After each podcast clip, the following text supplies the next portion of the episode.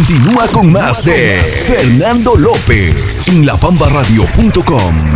Bueno, bueno, ¿qué tal, chavos? ¿Qué tal? ¿Cómo están? Y bueno, quiero decirles que ahora ya estamos de vuelta aquí en la sintonía correcta, la sintonía digital de La Bomba Radio. Y ahora estamos saliendo directamente también en vivo en nuestro podcast para que tú también nos escuches. Si tú estás en algún otro lado, también estás manejando y te gusta mucho también usar el asunto de eh, los podcasts, bueno, pues también vas a poder escucharnos a través de donde normalmente escuches tus podcasts. Estarás escuchando el programa del día de hoy. Y bueno, claro, por supuesto, hoy estamos ya a número al 5, ¿no? El 5 de julio, señores. Oye, qué cosas el día de ayer, qué barbaridad, señores. Jamás imaginaríamos, hubiésemos imaginado que tendríamos cosas así.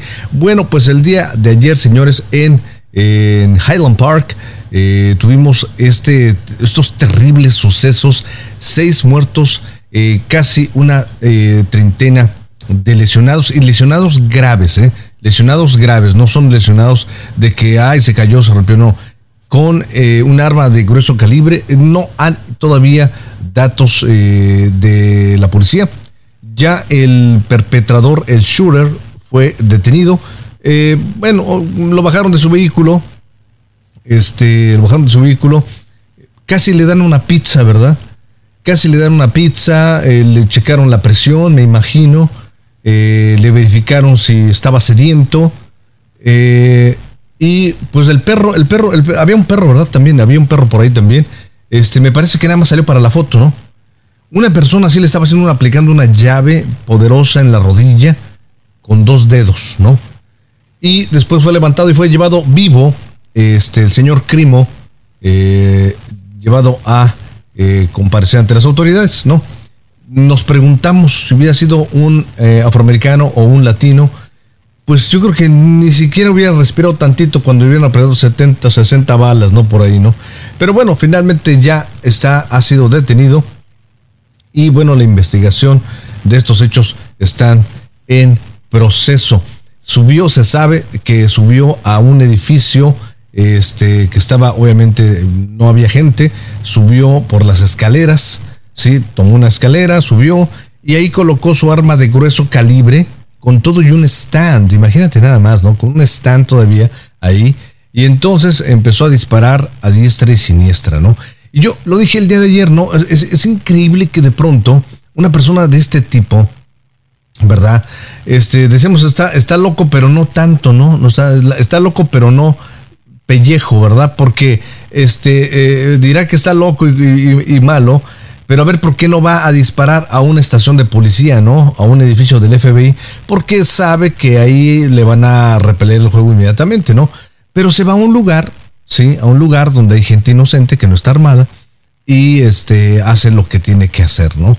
Hace lo que dice que tiene que hacer y bueno, lo hace, ¿no? Entonces, y entonces estas personas pues se declaran eh, locas, eh, se declaran eh, a veces no culpables y entonces viene un juicio que nos cuesta a todos o de todas maneras si se va a la cárcel nos cuesta a todos también, todos los que pagamos impuestos, usted, yo, y esta persona vive de lo lindo allá en una cárcel, obviamente estoy siendo sarcástico, ¿sí? Y después, este, la gente, los deudos, la gente que fue afectada, esta gente que, que fue herida, eh, lastimosamente, gravemente herida, va a tener que pagar de su propia bolsa eh, las curaciones, ¿no?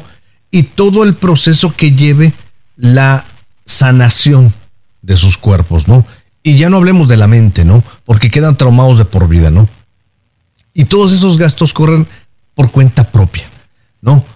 Y la gente lo peor del caso, ¿no? La gente que fallece, pues los funerales también los debe de cubrir la gente propia, ¿no? Entonces, estas personas se declaran locas, hacen lo que quieren y van a vivir de nuestros impuestos y de pronto, pues la gente que fue afectada, pues ahora tiene que pagar los costos y los eh, de toda esta situación que bueno, ya hemos hablado de ello. Bueno, Qué cosas, bueno. Y no tan solo pasó eso el día de ayer, porque empezaron luego la gente, no, no, no, que es que en Chicago, que porque hay quien sabe qué, que, que la violencia y que no es que tanto rollo. Yo sé, y lo he dicho siempre, ¿no? Yo sé que la violencia tiene que ver con eso. Tenemos que hacer algo por la violencia, pero también eh, eh, quitarle armas a gente violenta. O sea, ¿por qué si una persona que está violenta le dejamos arma? A ver, yo no entiendo exactamente esa ecuación, ¿sí? Eh, ¿En dónde rima este, esta situación, no? Este, ¿Por qué dejarle a una persona que está desequilibrada un arma que pueda tener fácil acceso a un arma de grueso calibre? Yo sé, claro, por supuesto que una persona con, con, este, con enojo, ¿verdad? Puede desatarse, puede llegar con un tenedor, ¿verdad? ahí al, presentarse al, al, desfile, a ver, órale, herir a dos, tres personas, pero qué daño, que, o sea, obviamente está eh, molesta, o con un bat de béisbol. Claro, no, sí puede matar, claro, por supuesto, pero inmediatamente lo someten. ¿Qué diferencia hay a que ese mismo loco, ese mismo alterado mental, le prestemos un arma AK-47 o un AR-15? Entonces la cosa cambia. Porque incluso hasta los policías también le sacan. O sea, dicen, no, no, no, espérame, porque me vayan a dar un balazo. ¿No? Los good guys with guns, de pronto ahí es donde de pronto se me achicobatan, como pasó en, en Ubalde, ¿no? Que estaban ahí este, esperándose. 40 minutos se esperaron también para poder entrar. Entonces, please, hagamos algo, ¿no? Hagamos algo. Este. Que por qué hay tantas armas, me decían también. Bueno, recuerden que en Chicago, la ciudad de los vientos, el 60% de las armas decomisadas provienen de estados donde no hay regulaciones de armas, que son Indiana y Wisconsin. Ya estamos diciendo que no a la violencia, pero sí la facilidad para poder adquirir armas. Bueno, entonces, ojalá verdaderamente hagamos algo. Yo lo he dicho siempre, esto no va a suceder hasta que los dueños de armas fueran los dueños de armas este, afroamericanos, la mayoría fueran afroamericanos o latinos. Mira, así hermano, en caliente se hace una reforma este, para poder eh, checar este asunto de las armas. Pero como los mayormente dueños de armas son hombres blancos, pues creo que ahí nos vamos a llevar décadas en esta situación, ¿no? Este, pero te digo, inmediatamente cuando la cosa vaya al revés, en ese momento espérate una reforma de armas rápida, ¿no? Pero bueno, lamentable todo esto que está pasando en América, porque después en la noche todavía tuvimos otro más, ¿no? En la noche todavía tuvimos otro más en Filadelfia, donde fueron lesionados dos policías, ¿no? La gente corrió despavorida, pero bueno, decimos, ¿qué onda con esto, compadre? Pero bueno, vamos, a parece con más música, señores. Vamos y rezamos. Recuerda que ya estamos ahora en vivo también a través de la plataforma digital de podcast. Escúchanos también. Esta es la Bomba Radio con tu cuate Fer López. También el programa Al Chile. Estamos aquí también en conjunto. ¿Te parece? Vámonos con música y abrimos con estos señores algo del señor Cristian Nodal, la Sinvergüenza y la banda MS.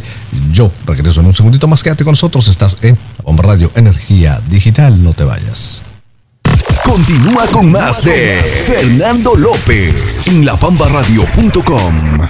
Bueno, sí, ya estamos de vuelta aquí en la sintonía digital de la la estación digital de nuevo, eh, nuevo Milenio.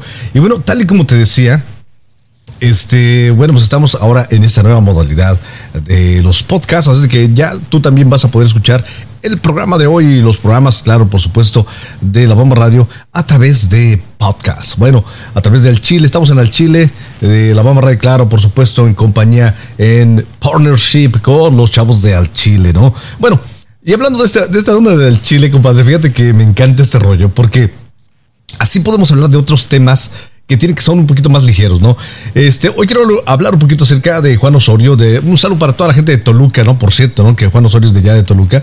Oye, este productor que ha sido, este, vaya, productor de, de telenovelas, ¿no? Sobre todo telenovelas eh, como Días sin Luna, Salomé, ¿tú recuerdas? Salomé, no, no, pegó con tubo, ¿no? La casa al final de la calle, Mi corazón es tuyo, eh, porque el amor manda, mi marido tiene familia, eh, una familia con suerte, en fin, o sea, este, eh, recientemente el último rey, ¿no? El último rey de la historia de Chente, ¿no? Bueno, le preguntaron, este, claro, le preguntaron a Juan Osorio si a él le gustaría hacer una, em, ¿cómo se llama?